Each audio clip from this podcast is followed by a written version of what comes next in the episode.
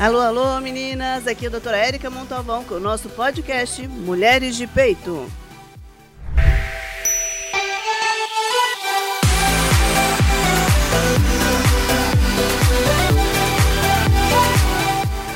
Alô, alô, meninas! Aqui é a doutora Érica. Estou muito agradecida de estar com vocês, me acompanhando. Quero pedir, fazer alguns pedidos antes da gente começar essa gravação. É, primeiro, me sigam no YouTube, doutora Érica Montalvão. Se inscrevam no canal, deem um joinha, porque a YouTube parece que me manda para mais pessoas e a gente precisa difundir esses temas que são muito legais e com, muita, é, com muito esclarecimento. No Spotify, Mulheres de Peito, tá? Então, dá um pulinho lá que vocês vão conseguir acompanhar. Hoje o tema escolhido pela gente. Foi um, é um tema que eu, a gente atende bastante no consultório e eu achei relevante. E quem está me acompanhando, ninguém menos que a doutora Regina Carvalho. Ela é pediatra, é endócrino-pediatra, né? É, fala um pouquinho de, mim, de, de você para mim, por favor. Oi, tudo bem? Boa tarde, bom dia, boa noite, né? Não sei. eu sou Regina Carvalho, eu sou, fiz faculdade de medicina em Taubaté. E fiz residência de pediatria também em Taubaté. E daí fui fazer pediatria lá na Escola Paulista. Hum. Hoje você trabalha onde? Eu trabalho no Hospital Municipal, né? No, faço ambulatório de pediatria lá pelo Hospital Municipal, que se faz no Hospital da Mulher atualmente. A gente foi deslocado para lá por conta de lugar físico mesmo. E atendo no GAC também. Que legal no GAC. No GAC você faz endócrino. Eu faço também. endócrino, acompanho os pacientes oncológicos, né, que precisam de acompanhamento e também atendo alguns convênios lá. E me conta como é que você decidiu fazer pediatria? Olha, eu sempre, eu sempre tive muito jeito com criança, né? Então, eu, na verdade, eu não sei explicar como é que eu resolvi fazer pediatria. Eu sei que foi uma coisa automática. É muito engraçado. As pessoas acham que a gente é, já sabe o que vai fazer, né? E aí na faculdade você vai vendo que você vai se apaixonando por um monte de coisas. E aí você vai excluindo, na exatamente, verdade, é? Exatamente. E endócrino? Endócrino, eu lembro que eu gostava muito da, de fazer sala de parto na, lá no, na residência. E eu tinha umas, umas colegas veteranas e elas estavam fazendo endócrino. Então, e, e, e, assim, eu gostava do que elas me contavam, né, das, das patologias que elas aprendiam tal. E um dia eu peguei um bebezinho com hiperplasia congênita de suprarrenal. E daí eu fui conduzindo aquele bebê e me apaixonei pra, pela endócrina. É, tá vendo? A especialidade é isso, né? Ou você ama ou você é. odeia, né? É muito legal. É o, que eu, é o que eu falo da obstetrícia. Tem gente que tem pavor, não ia fazer nunca, né? Uhum. Não, não era, não estava no rol de, de escolhas, né? Para poder fazer.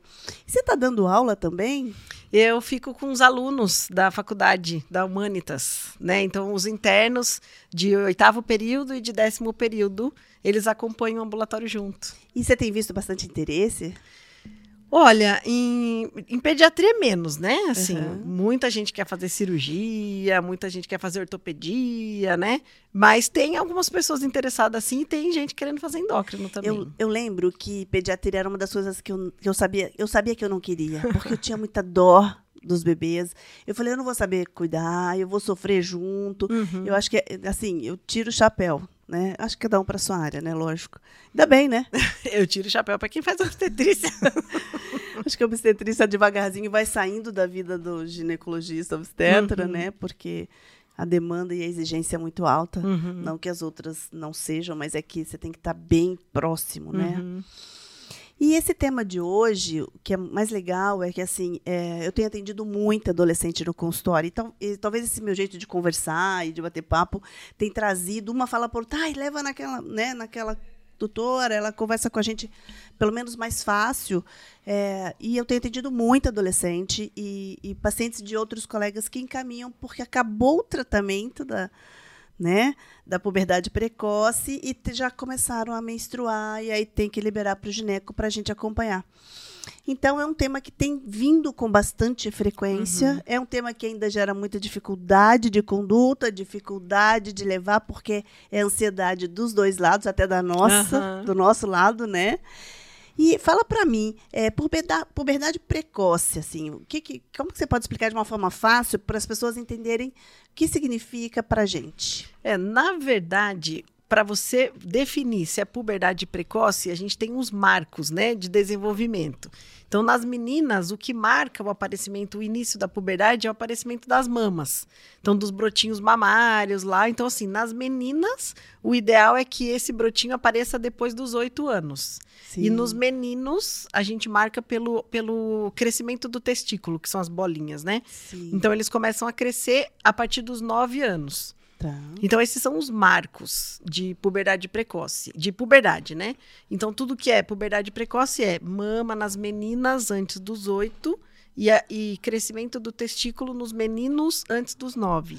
É, normalmente, a, das meninas a gente consegue pegar mais fácil, né? Uhum. Muito engraçado isso, porque a gente não fica palpando o testículo do menino uhum. com frequência, mas a mama a menina sente e ela fala, ela já sai contando, mãe, né? É. é então, acho que, é, não sei se você tem no consultório uma quantidade maior de meninas que meninos, o que, que você acha? É, mais ou menos 70%, 80% é mais em meninas. Olha. do que em meninos. Em meninos, normalmente, quando acontece, é por alguma doença orgânica, algum tumor, alguma coisa assim, quando aparece. Mas uhum. a puberdade precoce, que a gente chama de idiopática, que não tem muita causa conhecida, é mais nas meninas. Por causa, talvez, desse diagnóstico também? De...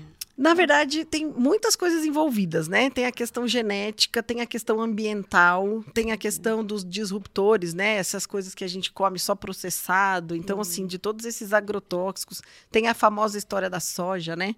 Que a soja é transgênico. É. Então a soja pode estimular, porque puberdade você tem ativação do eixo. Então você tem, uh, por exemplo, um, um, o hipotálamo produz o hormônio que vai liberar um outro hormônio que chama LH que vai atuar no ovário que vai produzir o estrógeno e no testículo que vai produzir a testosterona. Então a gente chama de eixo. Então, todas essas coisas, esses, esses hormônios escondidos né, nos processados, eles podem ativar todo esse eixo. Então, esses, esses processados podem ter esse, esse ativador do pode, LH? Pode. Pode. Olha só. E a gente fica comendo o que é mais prático. Exatamente. A gente nem sabe exatamente quais são, né? Eu sei que tem hoje em dia vários estudos que falam que todos essas, esses ambientes, esses, eles chamam de disruptores, eles podem influenciar. Então, por exemplo, a gente sabe que soja, quem consome muita soja pode ter essa ativação mais precoce. Tem alguns frangos que tomam hormônio para ficarem maiores também pode alterar. E o frango hoje em dia, as crianças gostam mais de frango do que carne Sim. vermelha, né? Uhum. É carne também, só que né? E aí o engraçado, aí vem esse medo do excesso de é. hormônio.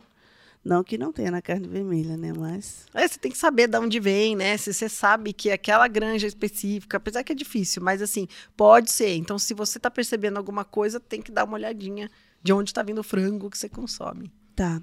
É, com essa demanda nossa de trabalho, mulher trabalha fora, junto com o marido, às vezes a gente não consegue observar esse timing de, de chegar com o tratamento, de ter, né, ir até o colega, o profissional, e entrar com o tratamento se for necessário ou não, porque tem um período correto isso, disso, né? Isso. Para a gente conseguir segurar para que a menina não menstrue e para que o menino também não tenha um estirão muito antes da hora, o desenvolvimento uhum. muito antes da hora, né?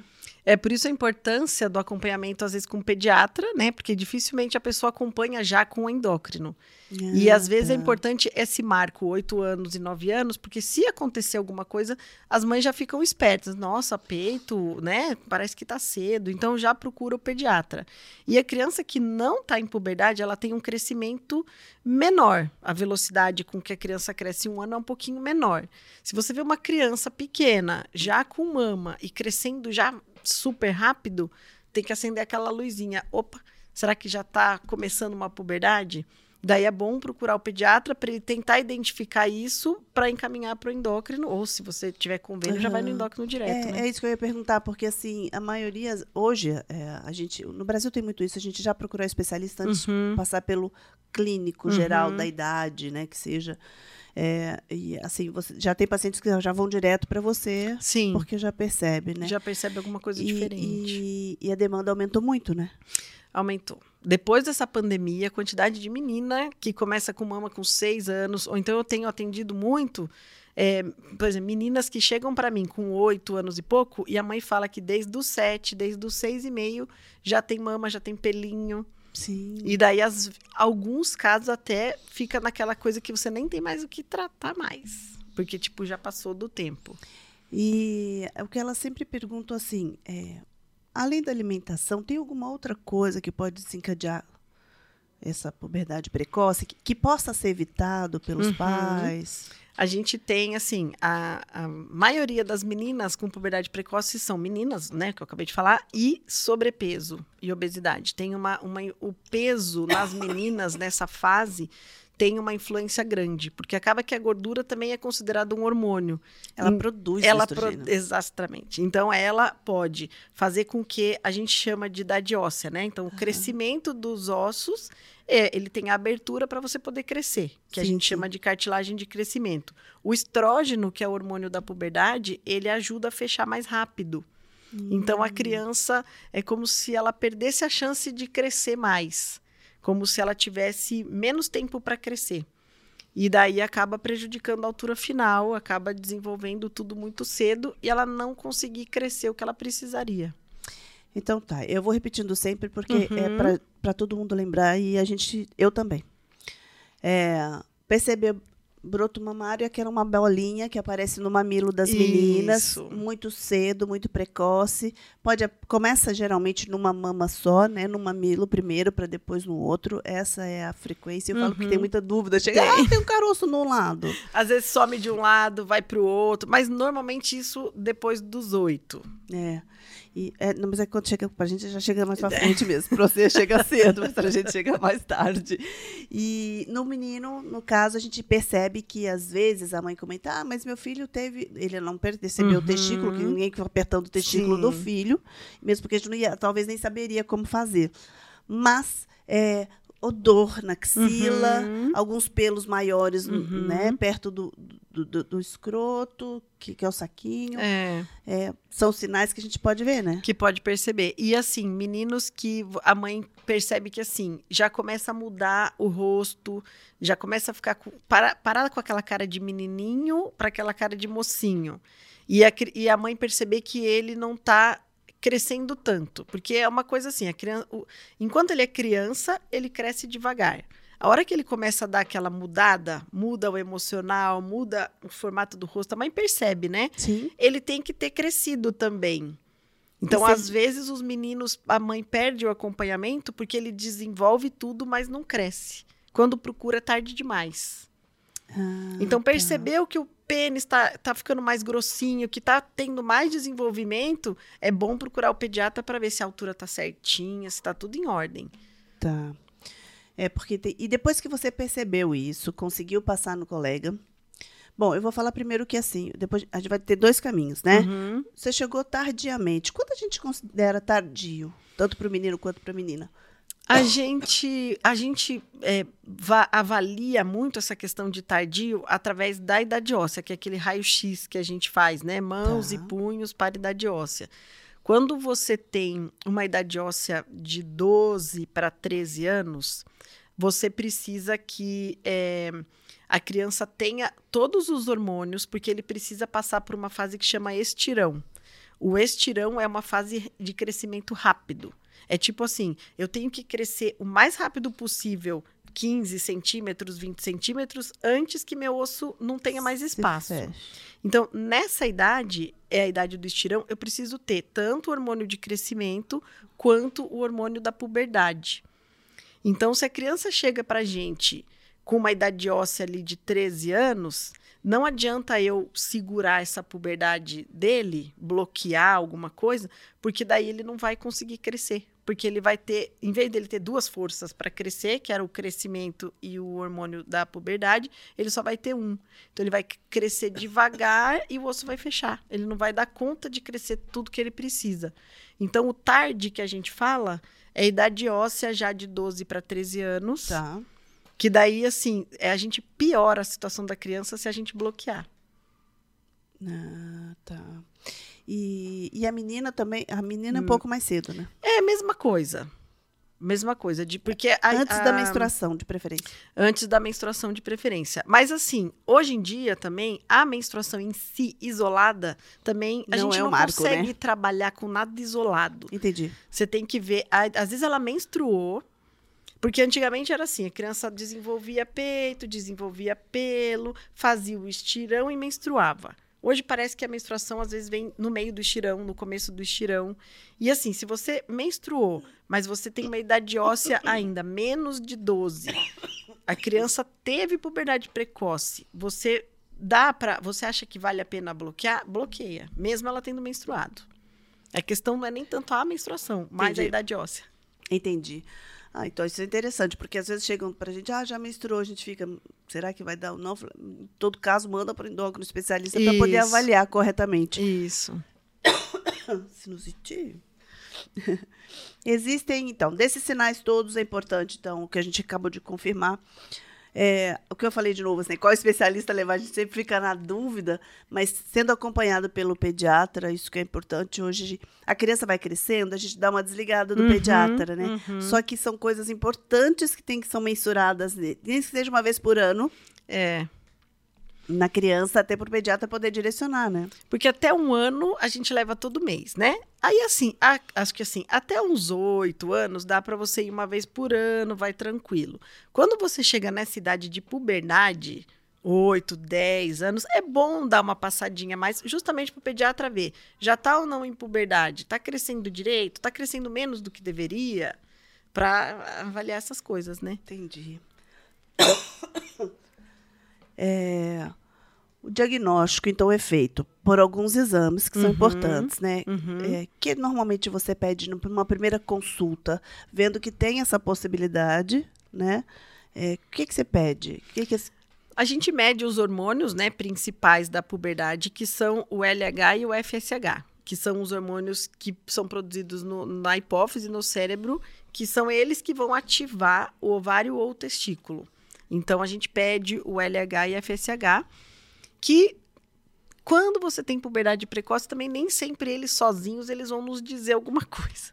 Porque às vezes eles estão baixos e a criança está em puberdade precoce. Sim, sim, sim. Então, por isso que a gente tem que avaliar tudo. É o exame, é quanto a criança está no gráfico de crescimento em relação aos pais, é qual é a velocidade com que ela tem crescido nos últimos tempos e qual é a idade óssea. É, na verdade, você tem que juntar todos que juntar esses fatores tudo. e aí analisar. Exatamente. Eu acho que é por isso que, que, que você tem, a gente tem que mandar para vocês mesmo que a gente consegue ver a parte clínica. Né? É, e, tem uma, e tem também, porque assim, existem, por exemplo, a telarca precoce e a pubarca precoce, que é o pelinho antes da hora e o peito antes da hora isolado. Não está relacionado com puberdade. Que não é precoce. é puberdade. Então, assim, a gente, como é que a gente vai diferenciar isso? Vendo toda essa situação, vendo o exame, vendo a idade né? óssea. Então, às vezes, só tem o peito com, sei lá, sete anos. Mas não tem nenhum outro critério de puberdade precoce, a gente só acompanha. Entendi. Bom, aí você diagnosticou, né, com os exames, o raio-x de, de, uhum, de, né, de, de idade óssea. Da idade óssea. E agora você vai tratar. É, tem algum protocolo é, comum ou não? Depende dos resultados. É, se, normalmente tem, você usa um, a gente chama de, tem a leuprorelina, tem a triptorelina, que são inibidores, eles vão lá em cima no cérebro para inibir todo esse eixo que eu falei, né? Então a gente usa qualquer um desses remédios, tem aplicação todo mês, tem aplicação de três em três meses, tem aplicação de seis em seis meses agora, mas é, é mais ou menos essa medicação que a gente usa. É, existem que nem protocolos para a gente ter certeza se é puberdade precoce ou não. Então a gente tem que afastar tumor, né? Causas da adrenal, que também podem dar pelo antes da hora e tudo mais. Você tem que afastar todas essas causas, tem que ver. E principalmente a gente opta por tratar quando a gente percebe que a criança vai perder altura. Que é o principal é. motivo, né? Que, que os pais que levam. a puberdade.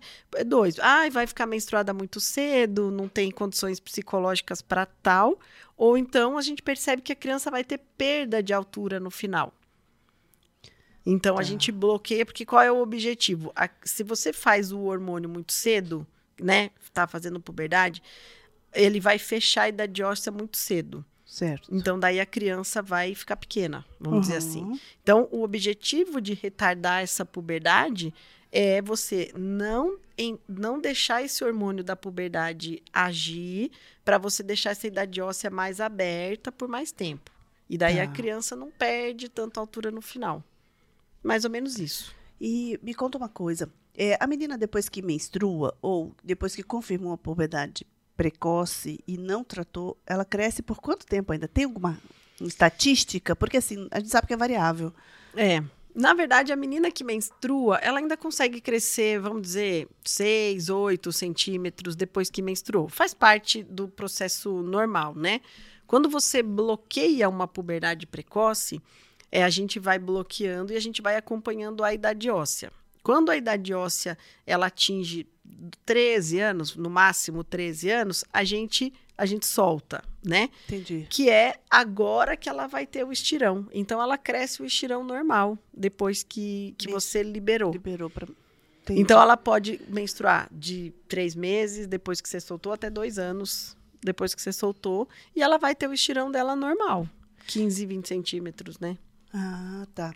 Porque assim, ela sempre me pergunta, é uma dúvida que eu também tenho em relação uhum. a isso, é quanto que ela ainda pode crescer e quanto tempo. Não é tempo, é mais ou menos uma média de centímetros, de centímetros né? né? Então, às vezes pode crescer é, porque ela sempre me pergunta, eu falo, ó, vocês ainda continuam crescendo mesmo que menstruem, mas uhum. a gente não uhum. sabe precisar quanto uhum. e nem até quando. É a única coisa que eu respondo.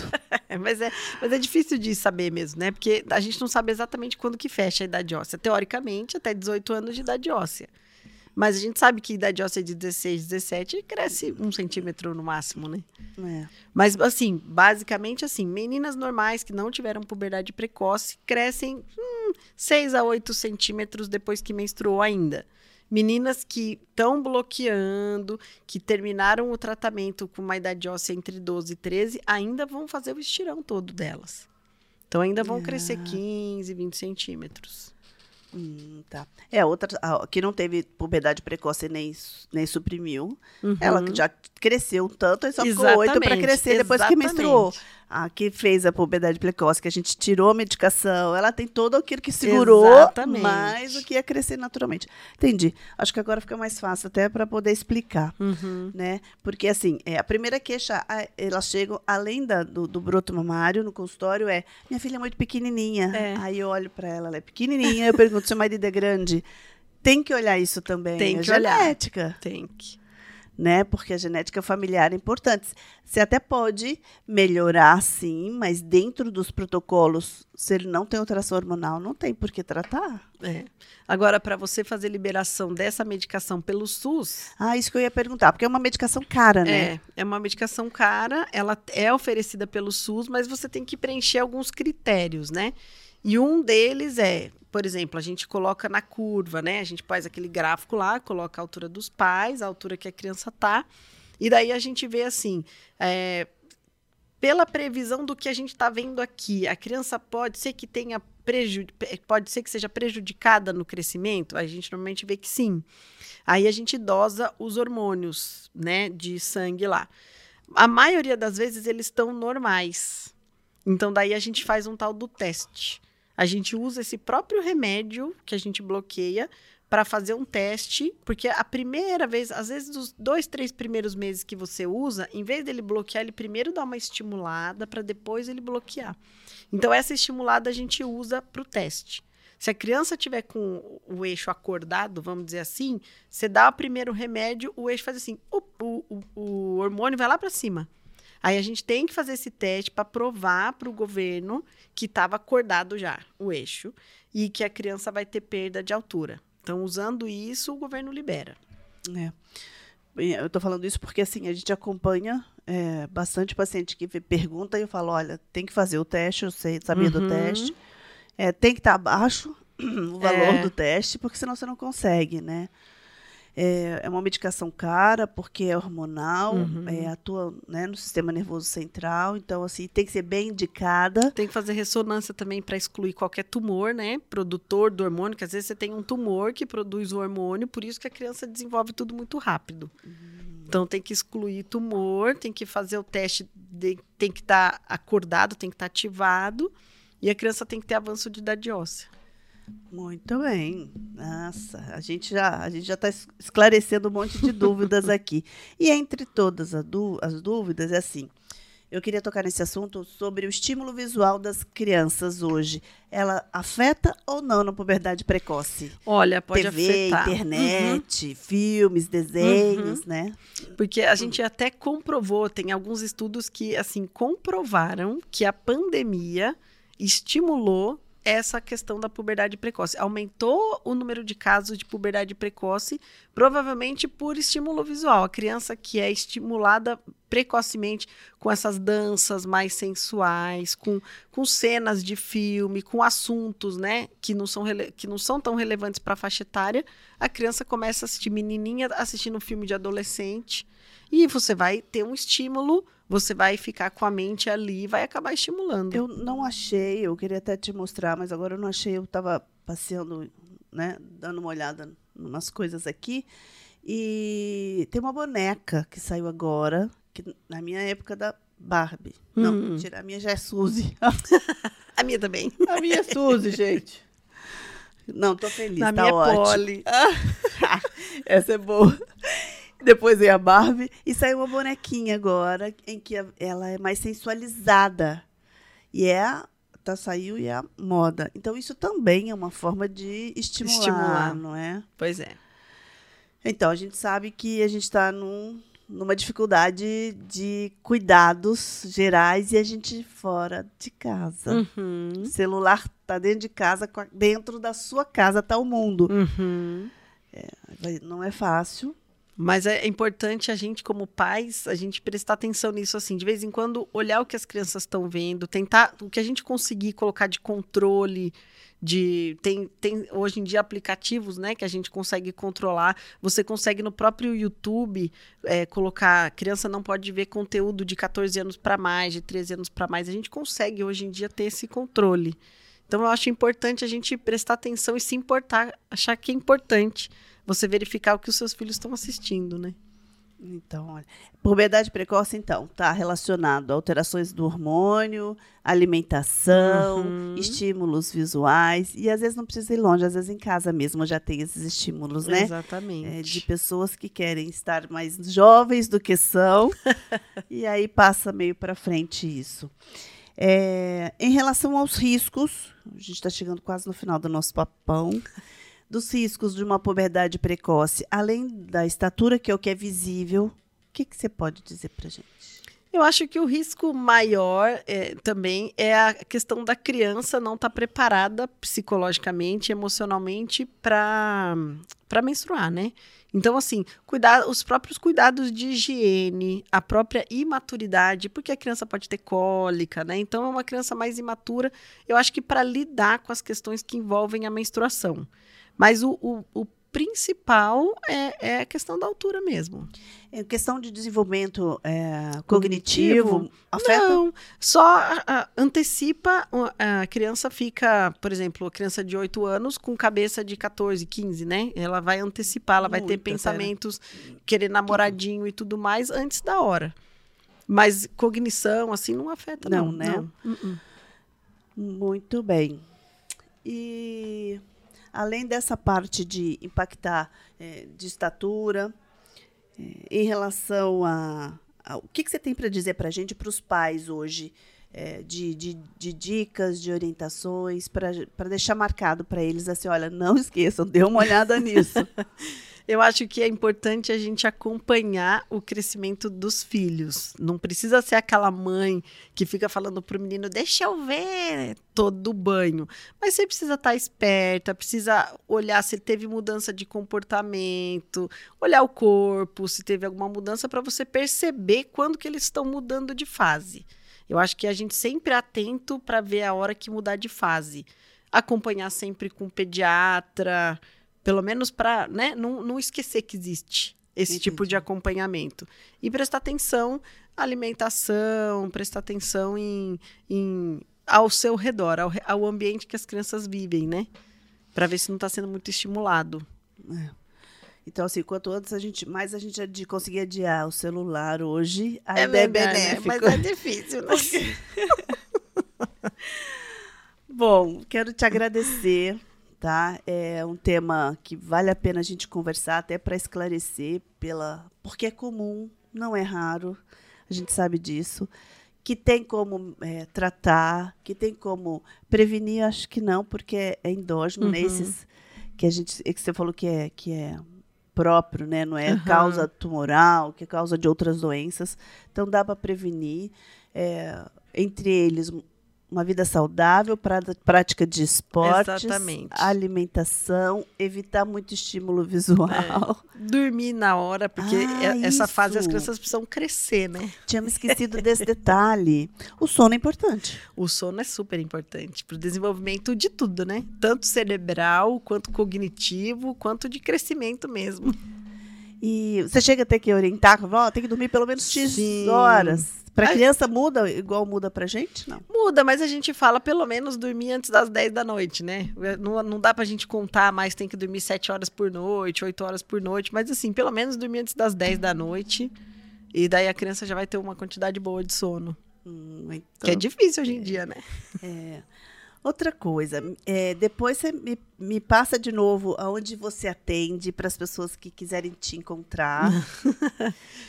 Eu tô aqui no Hospital Municipal, né? Que é via posto, né? Que o pessoal encaminha, chega para mim via posto. Então, passa no pediatra do posto. Aí precisa de endócrino pediatra, eles encaminham e normalmente eu atendo.